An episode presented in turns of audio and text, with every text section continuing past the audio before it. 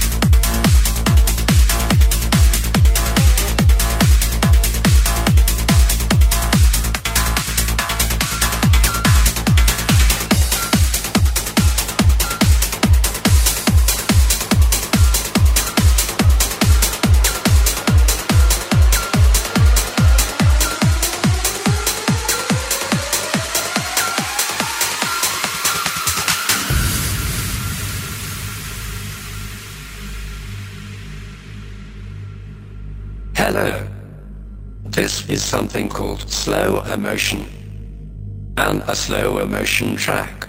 Sounds like this. Sounds like this.